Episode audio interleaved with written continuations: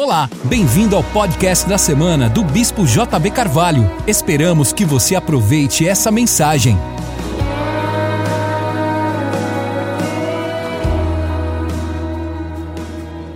Levanta-te, resplandece, pois já vem a tua luz, e a glória do Senhor vai nascendo sobre ti. Diga para o seu irmão: a glória do Senhor está nascendo sobre você.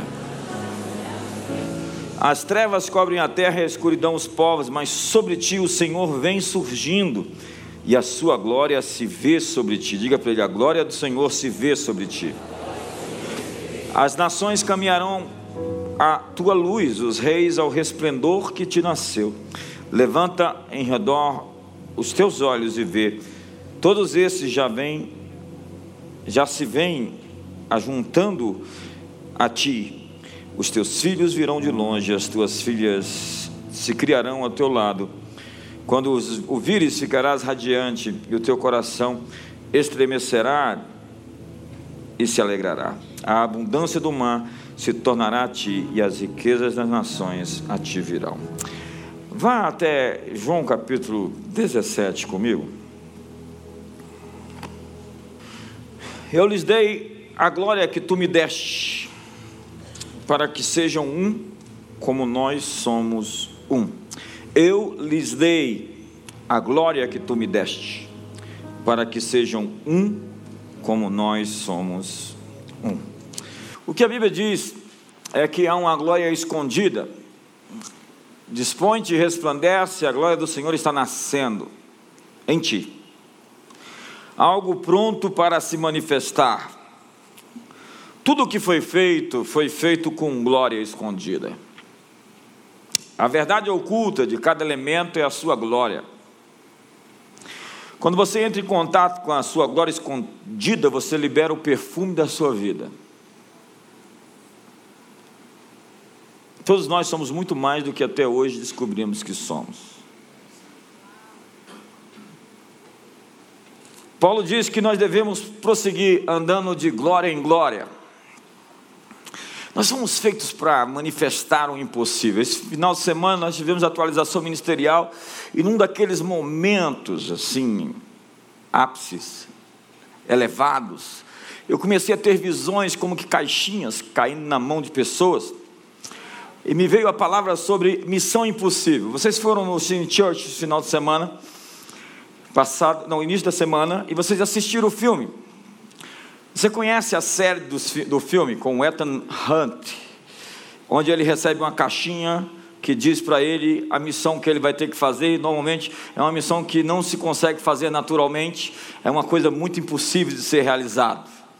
Então, de repente, aquela caixinha explode, ela cria uma fumaça e ele tem que gravar a missão. Todos nós recebemos missões impossíveis na vida. Todos nós temos um chamado para fazer coisas que não se consegue fazer normalmente, naturalmente. Entenda que Deus enviou Moisés para libertar o povo da escravidão e Deus lhe disse: Ei, vai lá. E o que, que você vai me dar? Esse cajado. Tá bom, vou mandar seu irmão com você. O que representa Moisés um cajado de seu irmão contra o maior poder bélico militar? A maior força dos maiores exércitos que existia, o Egito. Deixa meu povo ir, Faraó. Uma missão impossível. A Bíblia está cheia de missões impossíveis. Na verdade, seguir Jesus é uma verdadeira aventura de transpor é, realidades que têm que ser vencidas com olhos da fé, porque naturalmente você não consegue enfrentar os inimigos que vêm até você.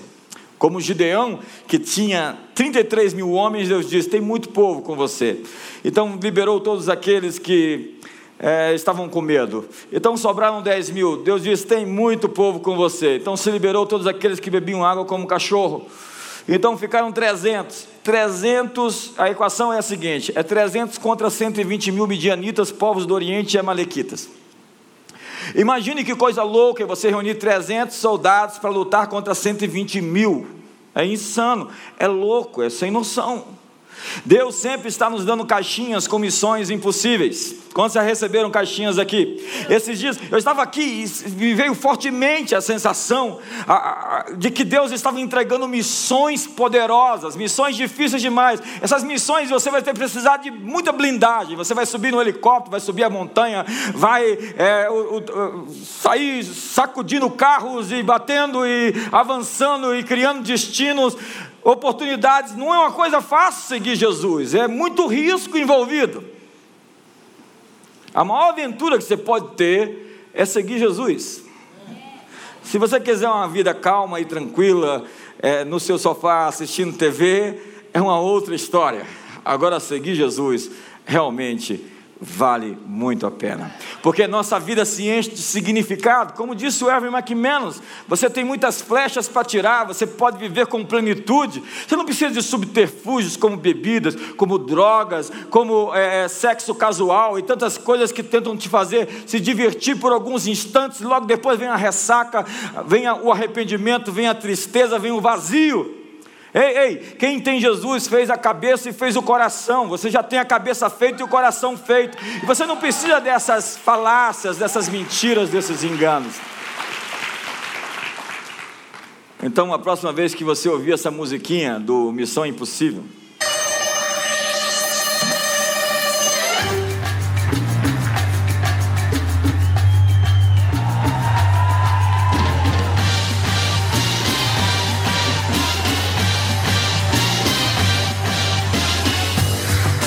vou dar um spoiler para você agora aqui. No início, no início do filme, é, ele, ele perde a bomba que vai matar todo mundo. E ele perde porque ele resolveu salvar um homem da sua equipe. E no final do filme, a diretora do, da CIA diz para ele: Nós precisamos de homens como você, que valorizam uma vida como valoriza um milhão de pessoas, que sabe que o valor de uma pessoa é tão valioso como o valor de milhares de pessoas. Esse recado vai para o Supremo Tribunal Federal. Ei, não ouse desvalorizar a vida de um bebê que está no útero de cada mulher desse mundo.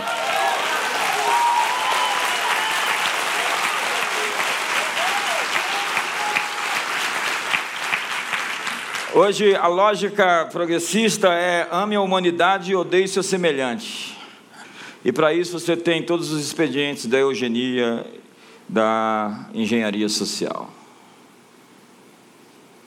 Bora, bora? Nós andamos de glória em glória.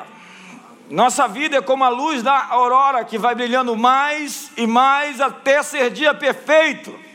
Nós somos chamados para viver uma vida que cresce, que aumenta, que prospera, ano após ano. Você pode envelhecer, mas você vai ficando melhor, você vai crescendo, você vai administrando quem você é e se tornando uma pessoa mais feliz com você mesmo. A propósito, quando você se olha no espelho, o que você vê? A propósito, quando você olha no espelho, você gosta do que vê? A próxima vez que você se olhar no espelho, não veja simplesmente a imagem refletida Veja quem você está se tornando, e se você está feliz por estar se tornando essa pessoa que você está se transformando, porque a vida é o presente que Deus nos dá. O que nós fazemos com a nossa vida é o presente que damos para Deus. O que você está fazendo com o presente que você recebeu? Para muitos, a palavra glória não tem um conceito prático, mas somente uma realidade metafísica, uma ideia nebulosa, glória, glória, nuvem. Pensamos que glória é um atributo divino, único e não compartilhado. Há muitas pessoas que têm um conceito de Deus como um ser supremo, simplesmente que quer é, tiranizar os mortais, coitados, vermes absolutos mortais. Ei, ei, o Deus Criador, como li no texto de João capítulo 17 diz assim: Eu lhes dei a tua glória.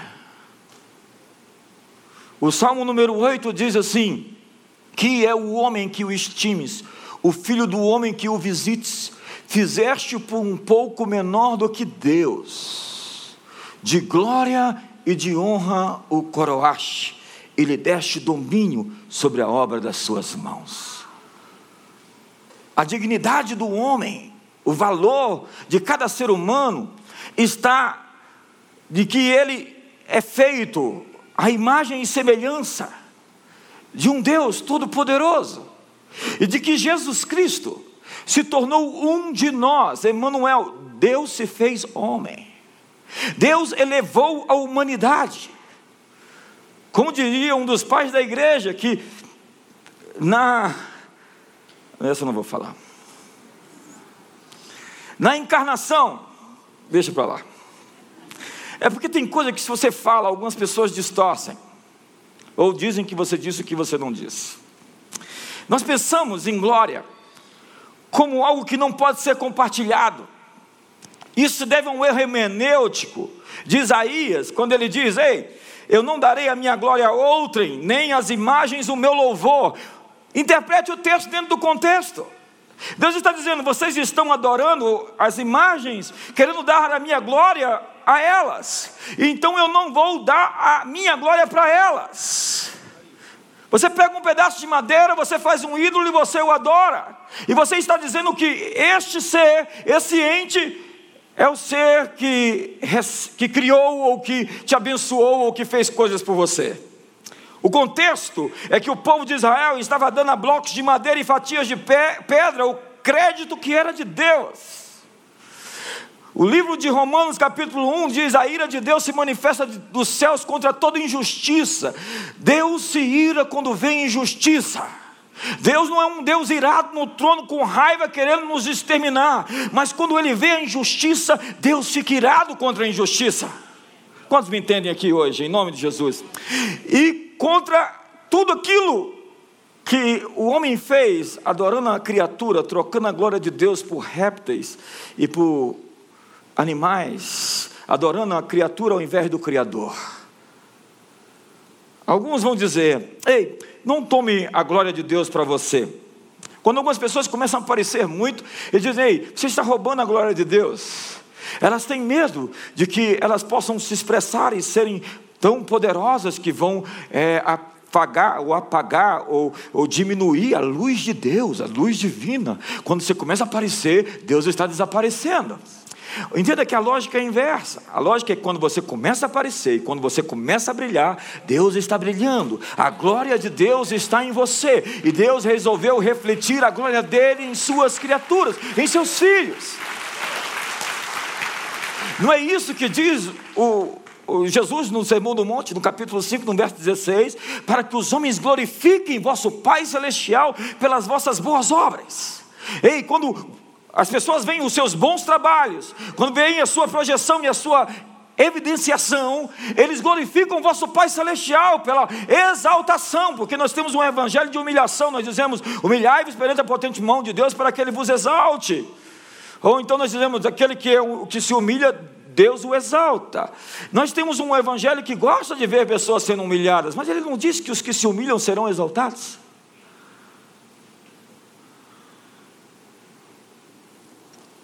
Agora veja, se você pintou um quadro, ou você tocou um piano, projetou uma casa,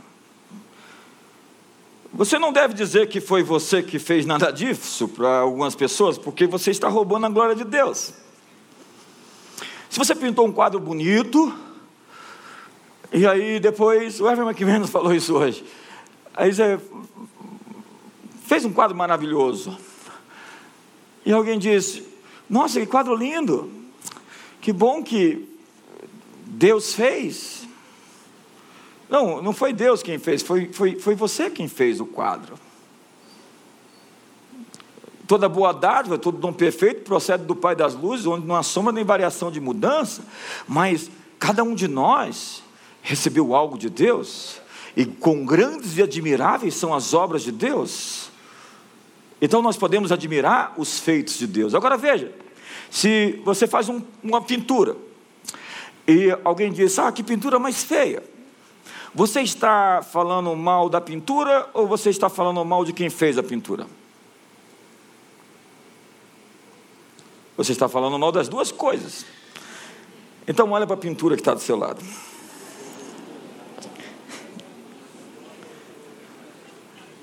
Quem foi que fez a pintura? Você está dizendo que o pintor pintou você errado? Ele está dizendo, e você mesmo está falando mal da sua própria pintura. Ou melhor, do resultado que é você. Tem gente que fala assim, eu tenho um nariz grande demais. É bom, não vai faltar oxigênio para você nunca. Tem gente que fala, eu sou baixinho demais. Bom, você é portátil. Eu tenho um pé grande demais.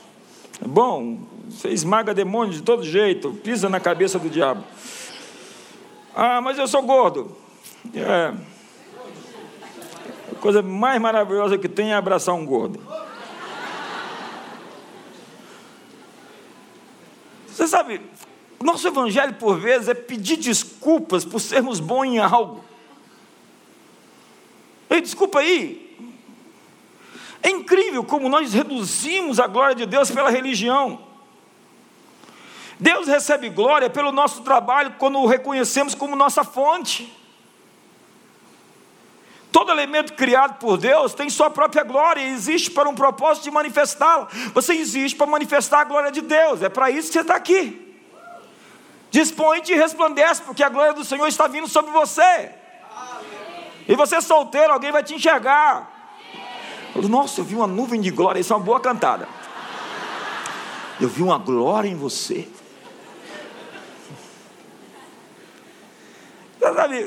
Deus nos fez maravilhosos. Cada, cada ser humano.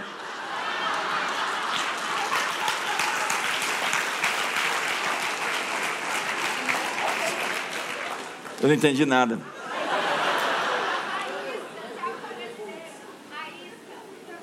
Tá bom, não entendi nada. Nós fomos feitos belos. As nossas decisões nos, nos deformam ou nos formam. Quando eu digo você está gostando do que você está se tornando, é porque as suas decisões vão enfeiar você ou vão despertar a beleza que está dentro de você para aparecer. Paulo diz que nós temos esses tesouros em vaso de barro para que a excelência do poder seja dele e não nossa. Entenda que eu sou contrário à, à, teologia da depravação total, no sentido de que há muitas pessoas que enfatizam só o que há de errado e mal dentro dos seres humanos. É claro, a Bíblia fala que existe uma parte inferior, uma parte que chama de sarques, de carne. É a sua natureza inferior, você pode operar sobre ela, você pode agir nela. A Bíblia diz que quem anda na sarques, de sarcástico, não pode agradar a Deus. É andar na sua natureza inferior, mas todos nós que estamos em Cristo crucificamos a velha natureza e andamos em novidade de vida. A Bíblia diz assim: você é uma nova criatura, tudo se fez novo, as coisas velhas ficaram para trás. Quando você nasce de novo, você agora pode desenvolver a sua natureza celestial. Diz lá em 1 Coríntios capítulo 15 que há homens terrenos e homens celestiais. Quando nós trouxemos a imagem do que, do que era terreno, agora devemos trazer a imagem do que é celestial. Nós devemos ser homens do céu andando na terra, com a natureza do nosso Pai Celestial, com o DNA do nosso Pai Celestial. Como diz 1 Pedro capítulo 1, verso 23, que nós somos regenerados, não de semente corruptível, mas de semente incorruptível, mediante a palavra de Deus, que é viva e eterna. Como diz Pedro, no capítulo 1, verso 4, que, 2 Pedro, que diz assim: que pelas suas poderosas promessas, a cada momento que nos apropriamos delas, nós nos tornamos mais co-participantes da natureza de Deus. É isso que está escrito? Pelas quais Ele nos tem dado as suas preciosas e grandíssimas promessas, para que por elas vos torneis participantes da natureza divina. Diga para o seu irmão do seu lado: você não é fraco, não, irmão. Então, quando nós decidimos andar nessa natureza superior, nós já não andamos subjugados pelos nossos desejos, os nossos desejos estão sob o nosso controle, sob o nosso comando, as nossas palavras estão sob o nosso comando, nós podemos nos apropriar da autoridade que temos de andar no espírito para jamais satisfazer as concupiscências da carne. A Bíblia diz assim que o fruto do Espírito é amor, paz, alegria, bondade, benignidade, fidelidade, mansidão e domínio próprio. E contra essas coisas não é lei. Os que estão em Cristo crucificaram suas paixões e, suas, e seus desejos. Paulo disse em Gálatas, Eu estou crucificado com Cristo, já não vivo mais eu, mas é Cristo quem vive em mim. E o meu viver, que agora tenho na carne, vivo pela fé no Filho de Deus, que me amou e a si mesmo se entregou por mim. Esse é um tratado sobre a nova natureza. Ao invés de enfatizar a depravação total de todos os seres humanos, que todos pecaram e carecem da glória de Deus, e é verdade. Nós devemos enfatizar que em Cristo nós somos novas criaturas, que podemos andar no poder da nova natureza, no poder do mundo vindouro, no poder dos dons e das habilidades, da capacidade de poder vencer, porque vocês não estão debaixo do pecado, vocês estão debaixo da graça, e por isso o pecado não terá domínio sobre você. Você não é um pecador lutando para ser santo, você é um santo lutando contra o pecado.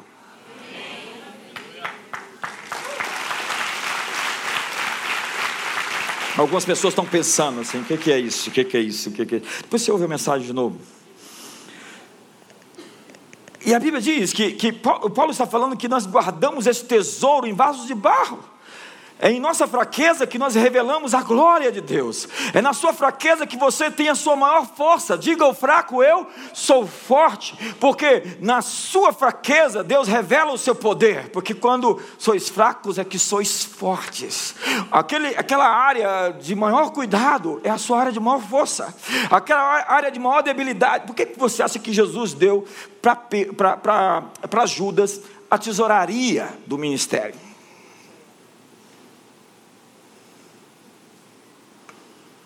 Ele tinha a habilidade para aquilo. Ele era a pessoa certa para aquilo. Mas ele pegou aquilo e ele distorceu. Veja Maria Madalena. É verdade, alguns vão questionar se era ela mesma. Mas veja, a mulher que outrora tinha problemas morais se tornou a mulher mais santa, mais consagrada e mais dedicada. Aquilo que parecia sua fraqueza, na verdade era sua força. Por quê? Porque o diabo é um psicólogo milenar. Ele estuda você antes que você nasça, ainda no útero da sua mãe. Ele está à busca de te destruir. Quando você nasce, ele está estudando você para ver onde é que é a sua força. E aquilo que você tem sido atacado sistematicamente não é a sua fraqueza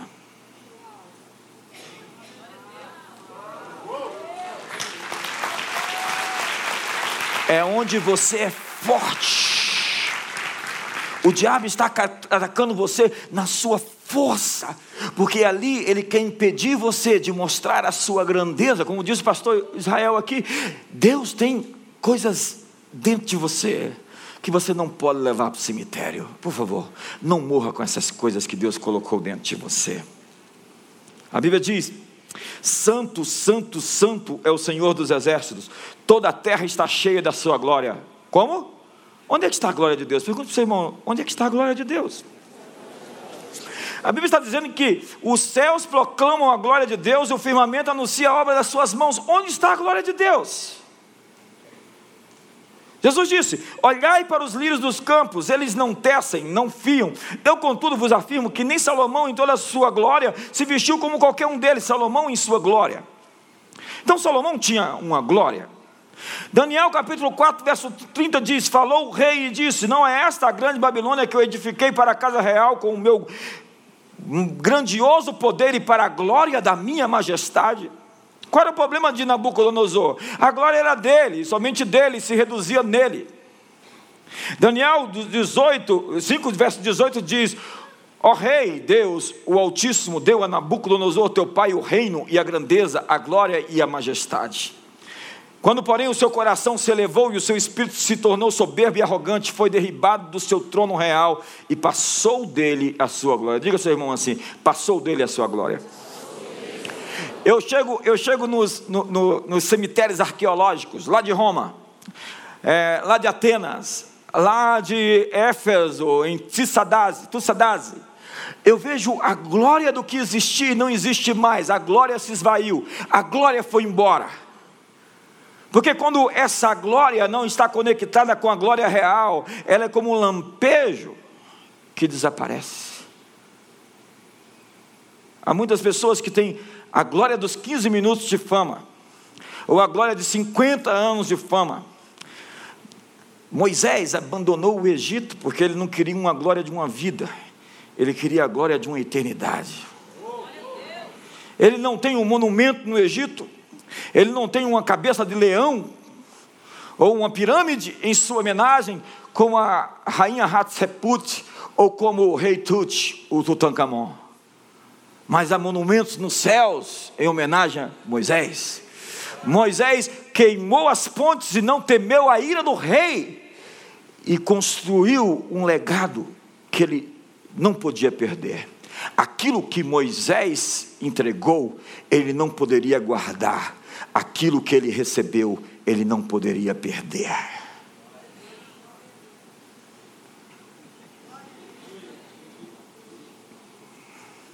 Então você vai ver a Babilônia, a glória dos caldeus, era a cidade dourada.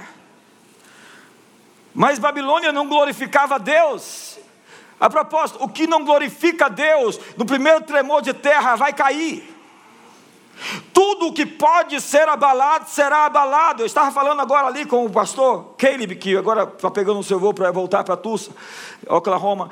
Eu estava dizendo que a história do mundo, a história do Apocalipse, é uma construção de status quo, um novo elemento, caos, uma nova ordem, novo status, um novo elemento, caos, uma nova ordem, novo status, um novo elemento, caos, uma nova ordem. Você vai ver isso sistematicamente acontecendo na história. O livro de Apocalipse é a descrição da vitória do Cordeiro. A queda de Jerusalém, a queda do Império Romano. É Eduardo Gibbon que vai dizer que quando o Império Romano caiu, só havia a religião e a barbárie, uma completa desordem status quo, um novo elemento, caos, uma nova ordem. Então levou-se anos para estabelecer uma nova ordem. Então veio o período feudal, vieram os Estados-nações, vieram as guerras, veio a reforma protestante. Então, caos, uma nova ordem, um novo status. E nessa progressão, nesse caminho, o cordeiro está vencendo, todos os inimigos estão sendo postos por estado dos seus pés. As bestas que se levantam do mar, a besta que se levanta da terra, está sucumbindo, porque o cordeiro é digno de abrir o livro, desatar os seus selos e levar a história ao seu final. Ele é capaz de levar a história ao seu ponto ômega. Quando você for ler o livro de Apocalipse, você vai ver a trajetória da vitória do Cordeiro. Assenta-te à minha direita, até que eu ponha todos os teus inimigos por estrado dos seus pés. O povo que foi feito para o seu louvor, para o louvor da sua glória. Nós perdemos essa glória quando não glorificamos a Deus. É muito lindo ver uma pessoa cantar bonito, mas cantar e pensar que a glória dela se reduz, se resume a ela mesma. Ei, não é por você, não é com você. Se você nasceu tão bonito e tão bonito assim, use a sua beleza para glorificar a Deus. Não como um instrumento de sensualidade ou de simplesmente de arrogância, de orgulho. Use o que Deus te deu, porque essa é a expressão da glória dele em você. Se Deus te deu dinheiro, use esse dinheiro para a glória dele. Se comemos, ou bebamos, ou façamos qualquer outra coisa, façamos tudo para a glória de Deus. Me ajuda aí, irmão. Ah, eu, eu, recebi uma inteligência, eu sou um cara esperto, eu tenho expertises, eu tenho dons, eu tenho os talentos. Use isso para a glória de Deus porque senão isso vai se resumir em nada, isso vai se deduzir de você, isso vai ser cobrado de você, isso não vai ter futuro, isso não vai ter nada que possa apontar para o eterno, para o que permanece, para o que dura, para aquilo que realmente vale a pena. Toda criação existe para manifestar a glória de Deus. Diga para a pessoa do seu lado: você existe para manifestar a glória de Deus. Querido, qualquer coisa que você faça na vida, faça para a glória de Deus. Ei, você vai estudar? Estude para a glória de Deus. Ei, você não vai estudar? Não estude para a glória de Deus. Não sei como é que você não vai estudar para a glória de Deus, mas tudo bem. Nossa glória desabrocha como uma flor sob a luz do sol da justiça. Estamos rodeados de glória por todos os lados. Se nós tivermos olhos para ver, nós veremos a glória de Deus numa árvore, em cada flor, na grama, nos pássaros, nos peixes, em cada animal. Paulo diz: uma é a glória do sol, outra é a glória da lua, outra é a glória das estrelas. Cada coisa foi criada com glória. Tudo que foi criado por Deus possui glória. Tudo foi criado com glória para que a nossa glória reflita a sua glória. A glória é a realidade encoberta em cada um que deve ser manifesta. A glória de cada ser humano deve ser canalizada para o autor da glória, o autor da vida. A glória de um pássaro pode ser vista no seu voo, preste atenção, aquilo é a sua glória. A glória de um peixe em seu nado, a glória dos oceanos, a glória das montanhas, a glória das milhares de estrelas, das galáxias, tudo tão lindo que alguns panteístas, que todos os panteístas adoram o reflexo, ao invés de adorar o verdadeiro Criador. Há pessoas adorando um reflexo. A criação revela a glória de Deus, mas a criação não é Deus. A glória das coisas é a maneira de Deus se mostrar às suas criaturas. Eu vejo Deus na criação, mas Deus não é a criação. Eu vejo Sua glória, mas é somente parte da Sua natureza manifesta. Paulo nos diz que nós vemos a Sua glória como por espelho. 2 Coríntios 3, verso 18 diz: E todos nós, com o rosto desvendado, contemplando como por espelho a glória do Senhor, somos transformados. Diga comigo: somos transformados. Amigo, você precisa do seu update. Você precisa da sua atualização, você precisa passar de fase. Você está preso em uma velha estação da vida. Quando você não passa de fase, você se torna obsoleto, arcaico, velho, antigo, antiquado. Você precisa de fazer a sua atualização. Nós andamos de glória em glória. Nós andamos de vitória em vitória. Você tem que parar de lutar contra os inimigos antigos de uma velha estação. Você tem que se recusar a lutar contra os velhos inimigos. Tem inimigo que você não tem que ver mais. Deus disse para Moisés: olha para trás. Os inimigos que você está vendo, você nunca mais vai vê-los de novo. Eles vão ser enterrados hoje. Eles vão ser terminados. Eles vão ser acabados. Hoje eles vão ser sepultados. Não dá para ver um crente que passa ano, passa ano, passa ano e passa ano, ele vive as mesmas lutas, as mesmas crises. Casais vivendo os mesmos problemas de casamento. Ei, por favor. Vamos lá, bora, bora. Está na hora de você acordar. Existe uma nova natureza em você. Você tem que viver em novidade de vida. E novidade de vida significa atualizar-se. Jogue fora a capa religiosa. Jogue fora o seu velho manto. Você precisa fazer a travessia. Você precisa se mover no fluxo. O, o, o mundo está sendo criado. Hoje o McManus recebeu uma pergunta muito interessantes do pastor Dito dizendo: o que é o futuro? Ele disse: qual futuro? Qual dos futuros você está falando? Eu não estou falando aqui do doutor estranho, mas eu estou dizendo para você que existem inúmeras, milhares de possibilidades a partir das escolhas que você fizer. Você está me entendendo? Você está acordado, as escolhas que você fizer vão fazer você.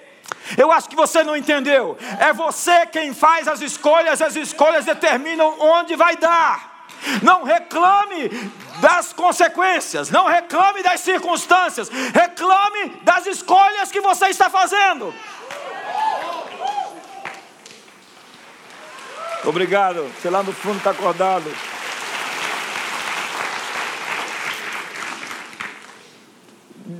Jesus disse: 30, 60 e 100 por um. Isso significa que pode ter 10 por um. Isso significa que pode ter menos 30 por um. Ou significa que ter menos 60, ou menos 100. Até aquele que conhecia a vontade do seu Senhor e não a fez, vai ser merecedor de maiores açoites, níveis de castigo, de juízo. Recompensas para boas escolhas. Boas escolhas. Olha para o seu irmão e diga: boas escolhas. Quantos aqui são nascidos de novo? Se você tem certeza, levanta a mão. Então você tem um norte, uma bússola. Você sabe o que fazer. No momento em que você faz um caminho errado, uh, Rapaz, um arranhão no espírito, algo dentro de você está, está em desconforto. A Bíblia, Paulo fala, rapaz, é o hábito dentro do seu coração. Irmão, ser nascido de novo, dá um trabalho imenso você fazer coisa errada. Se você é nascido de novo, você vai ter que atropelar a voz do Espírito Santo. Você vai ter que atropelar todos os textos que você conhece da Bíblia. Você vai ter que se isolar. Você vai ter que evitar os irmãos. Você vai ter que trabalhar muito para pecar. Porque a sua nova natureza não peca. Entenda, não é natural para uma pessoa que nasceu de novo viver no erro. É, é, João que disse que aquele que nasceu de novo não vive na prática do pecado. O maligno não o toque, Deus o guarda. É João quem diz isso.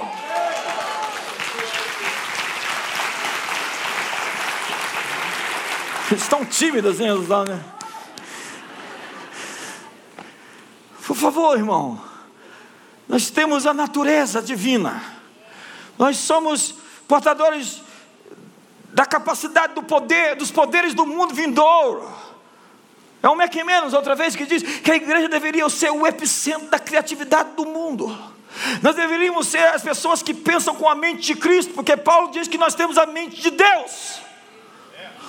Então deveríamos ter pensamentos extraordinários, nós deveríamos imaginar as tecnologias do futuro, nós deveríamos ter os blueprints, as plantas, as realidades, os algoritmos, nós deveríamos ter as visões dos céus, nós deveríamos trazer o céu para a terra.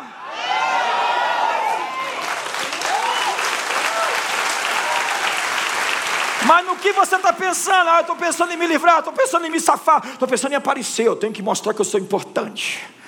Ah, me economiza, irmão. A gente passou dessa fase de tentar mostrar a importância. Quando você tenta mostrar que é importante, você mostra quanto você se acha ridículo e pouco importante. Gente que tenta se mostrar importante é porque se rejeita. Acabou essa história, ei amigo. Quão poderoso é uma pessoa, quão poderosa é uma pessoa que não precisa ficar provando nada para ninguém.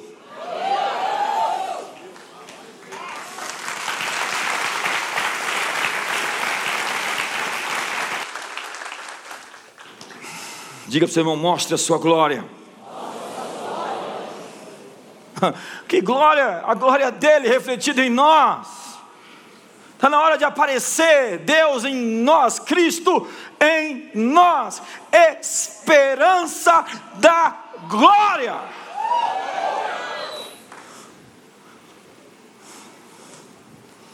Deixa eu passar aqui. A glória é a verdadeira natureza de algo.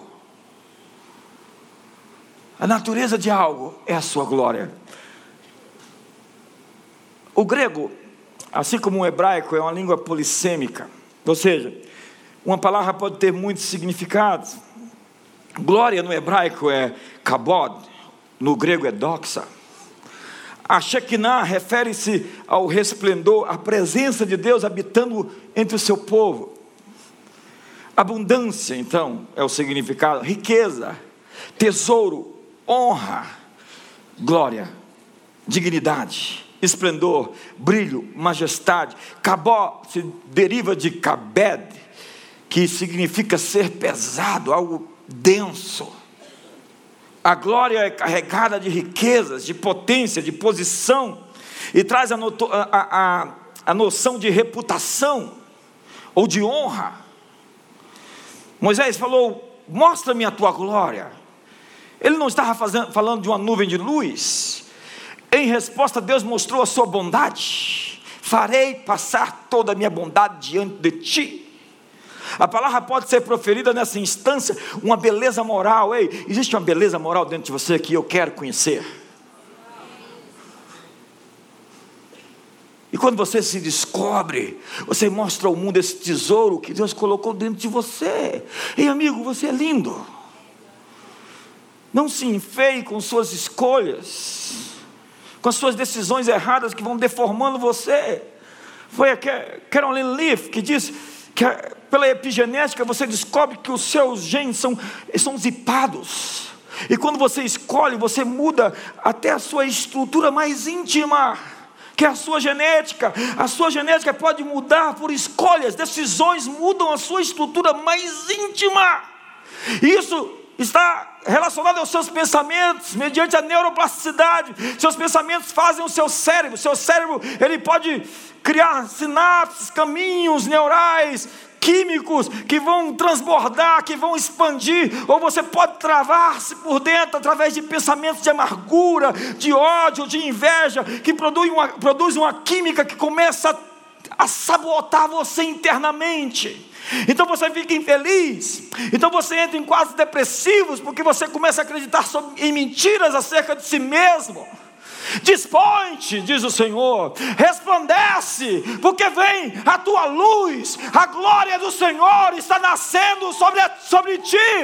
Há uma glória querendo aparecer, se manifestar. Alguém vai olhar para você e vai dizer: O que aconteceu com você? Não é isso que as pessoas fazem quando te encontram? Tem alguma coisa errada. Se alguém não te viu, tem cinco anos e olha para você e fala: Nossa, tomei um susto, é você mesmo. Aquela moça que não quis casar com você, quando te encontrar, vai falar: ah, perdida. Olha em quem ele se tornou. Olha o que eu perdi.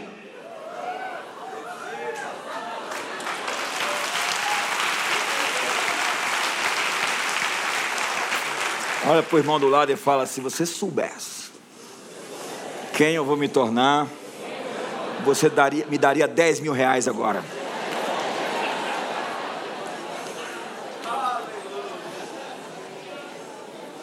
Então vem doxa. Doxa é uma palavra grega que significa opinião, juízo, ponto de vista. De doxa se originaram a palavra ortodoxo, heterodoxo, paradoxo, ortodoxo, heterodoxo, paradoxo, Ortodoxo, recta opinião, heterodoxo, diferente opinião, manifesto contrário a uma doutrina ortodoxa ou uma opinião tradicional. Paradoxo, contrário à opinião. Um paradoxo é uma declaração aparentemente verdadeira que leva a uma contradição lógica. A Septuaginta, a tradução do hebraico para o grego, ela chamou a glória de doxa. Glória de Deus significa então a opinião de Deus. Então nós só vamos ver a glória de Deus em você quando você aceitar a opinião de Deus sobre você. Pare de aceitar a opinião das pessoas sobre você. Pare de aceitar a opinião da mídia sobre você. Pare de aceitar a opinião dos filósofos sobre você. Pare de aceitar a opinião de Darwin sobre você. Porque Darwin vai dizer que você nasceu de um animal rastejante.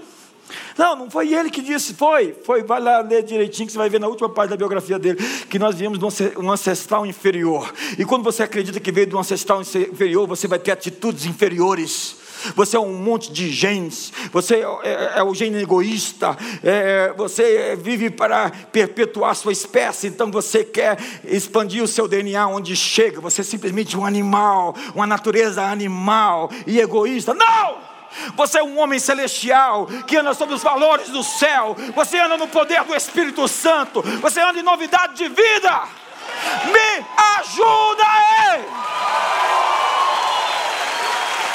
Então você tem um ancestral superior.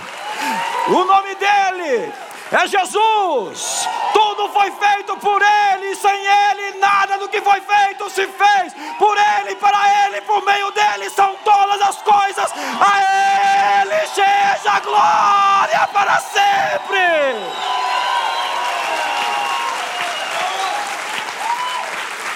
Eu estou aqui perdendo minha voz, você fica com essa cara aí de quem não está aqui hoje. Pô, seu irmão aí, fala, me ajuda aí, irmão. Salmo 29 diz: Tributai ao Senhor, filhos de Deus, tributai ao Senhor glória e força. Então Deus me enche de glória e eu dou glória para Ele. E eu digo: é isso mesmo. Foi Ele que me abençoou. Está com inveja? Vai buscar a Ele. A razão do meu sucesso é meu relacionamento com Ele. Está achando ruim? Conversa com Ele. Qual é o seu segredo? Não tem segredo nenhum é andar com Deus, é meditar na Sua palavra dia e noite, e farás prosperar o teu caminho, e serás bem sucedido em tudo que puser as suas mãos.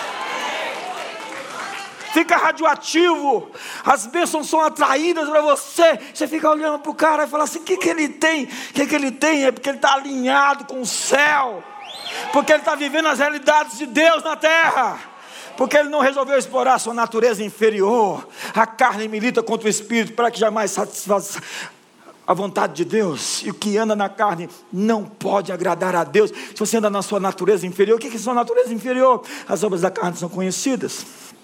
Inveja, ira, porfia, divisão, facção, inimizade, feitiçaria, idolatria. E todos os que praticam essas coisas não herdarão o reino de Deus. Se liberte. Você está preso num invólucro.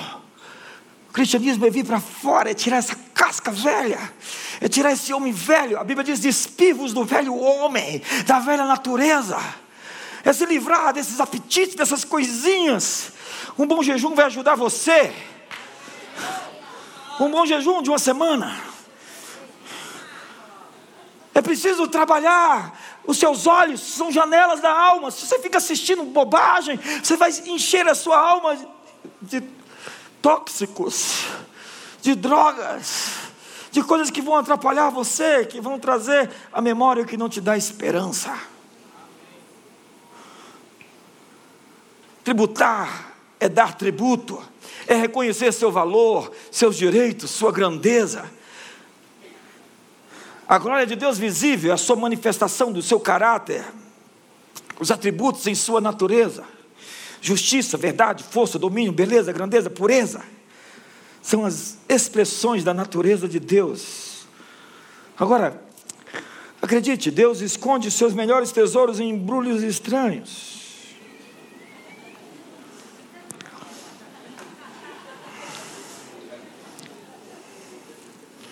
É como esconder um diamante numa caixa de sapatos. Quantos jogariam um, um iMac aqui, um, um, computador de último tipo, de, de 4 mil dólares na lata de lixo? Mas hoje há tesouros bem mais valiosos do que esse jogado como lixo nas ruas. Crianças, bebês, cheios de glória, mas entulhados por um ambiente inóspito e sem ninguém para dirigir seus passos pelo caminho. Depósitos de riqueza divina que não tem propósito, porque não tem identidade. Fomos feitos à imagem de Deus, e imagem é tselen, que significa representação. Deus queria uma representação. E a autoridade do homem é a extensão do governo de Deus na terra. É isso que somos. Deus nos fez para nos representar, e é por isso que a Bíblia nos chama de embaixadores, e o embaixador representa o seu reino. E é por isso que Paulo diz que você será suprido segundo a sua riqueza em glória em Cristo Jesus, segundo o, a sua nação, segundo o reino de Deus, não segundo a economia do país, mas segundo a economia do seu país, o céu. Independente de tudo que estiver à sua volta, Deus garante que você será suprido segundo a sua riqueza em glória, que está em Cristo Jesus. A imagem é tselen, que significa representação, que é a mesma palavra para ídolo temos semelhança espiritual, intelectual e moral. Um animal não tem isso. Deus nos fez para ser como Ele em caráter, em atributos, em natureza. A glória do homem é governar como corregente. Somos co-herdeiros. Estamos aqui para ser a extensão do governo de Deus na terra. Mas Salmo 106 diz, no verso 19: Em Horebe fizeram bezerro e adoraram um ídolo fundido e assim trocaram a glória de Deus pelo simulacro de um novilho que come erva. O homem formado à imagem de Deus se prostrando perante uma representação. Como portador da imagem de Deus, você não deve se prostrar diante de qualquer outra imagem. Você carrega a imagem de Deus. Você só se prostra diante dele. Como disse Jesus, ao diabo, ao Senhor teu Deus adorarás, e somente a ele darás culto. A glória é a manifestação da natureza de algo ou alguém mediante o seu trabalho. Nós somos feitos para glorificar o Criador pelas nossas boas obras, fomos feitos por Deus para exibi-lo. Somos portadores, expositores da sua glória. No ambiente certo, nós acordamos a nossa identidade, mostramos a glória de Deus às pessoas. Mas o que desfigura quem somos, o nome disso é pecado. Pecado não é uma palavra é, é, religiosa, pecado é a deformação da sua imagem que impede a expressão da sua glória, onde pessoas se resumem, se reduzem, se, se, se aprisionam dentro da, das cascas, quando elas resolvem ter um estilo de vida perverso. Sai do armário, não, fica lá dentro, irmão. A natureza aguarda a manifestação dos filhos de Deus. Porque a ardente expectativa aguarda, na esperança de que a criação seja redimido do cativeiro da corrupção para a liberdade da glória dos filhos de Deus.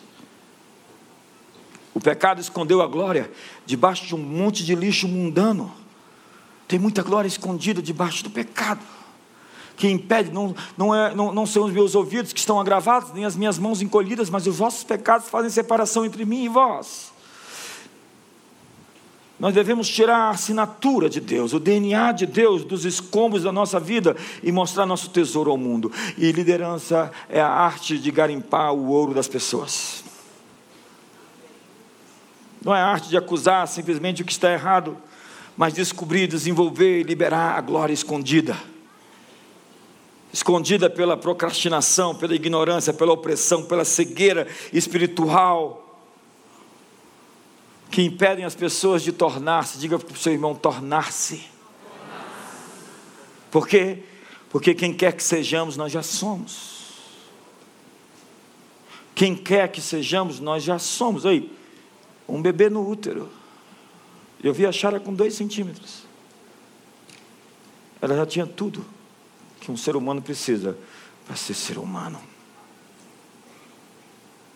Uma semente de maçã tem dentro dela a natureza da maçã. Mas precisamos de um ambiente adequado para manifestar nossa natureza. Ei, ambiente adequado, para de frequentar esses inferninhos. Você precisa de trabalho duro, disciplina, de paciência. A vida é um processo ininterrupto de tornar-se. A semente mostra a sua glória como uma árvore, a lagarta como uma borboleta, o filhote de águia como uma águia adulta. O garoto se torna um homem e a menina uma mulher. Deus diz: sede santos como eu sou santo. Ele não pediu para você para jejuar para ser santo, ou para orar por santidade, ou para se vestir do modo certo para ser santo. Ele pediu para ser quem você já é. Que é isso que você é quando você vem a Cristo. Quando Deus lhe manda ser ou fazer algo, é porque Ele já construiu isso dentro de você. Quando Ele lhe criou, Ele já colocou essas coisas em você. Ele está dizendo: manifeste isso. A importância de uma semente não está no que ela é, mas no que ela pode se tornar. Há um potencial escondido de ser uma árvore linda e frondosa em uma semente, de ser uma floresta. Sua glória é revelada quando você está no seu máximo. Quando você pega uma semente, ela cresceu e ela. Nós estávamos no Museu de Israel.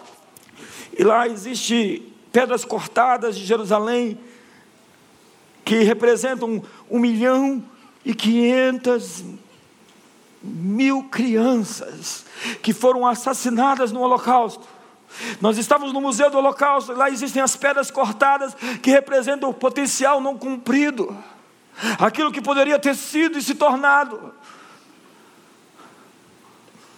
Há tantos com tanto dentro que não conseguem mostrar isto.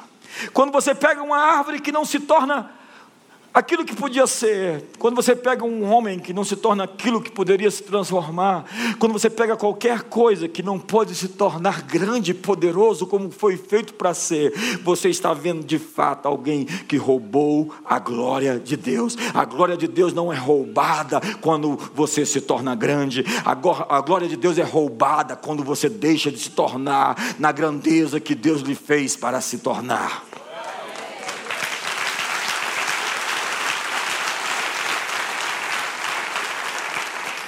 Jesus disse: sede perfeitos, como perfeito é vosso Pai Celestial. Perfeito não é sem defeito, perfeito é teleios, teleios, que significa sem defeito, significa em plena idade, não sem defeito, integral, completo e maduro. Você não pode revelar a glória de Deus em você quando você está doente, quebrado, ferido e amargurado. A glória vaza. Doenças, problemas financeiros e decepções podem fazer com que o entulho do orgulho que impede a glória de se manifestar seja retirado. E às vezes você está sendo quebrado para ser refeito em um vaso que possa guardar a glória. Mas algumas pessoas, quanto mais sofrem, mais amarguradas ficam. A glória de Deus está encoberta. Mas para mostrar a glória, é preciso nutrição, crescimento e um ambiente certo. Onde estamos é mais importante do que o que fazemos. A beleza de uma árvore se manifesta quando ela está madura, na plenitude da sua força e do seu vigor. A semente dessa árvore escondia sua glória, sua plenitude. A glória é a natureza plena de uma criatura. Glória é a plenitude, a essência ou natureza de algo. Eu quero terminar. Ah, foi mais, mais ou menos.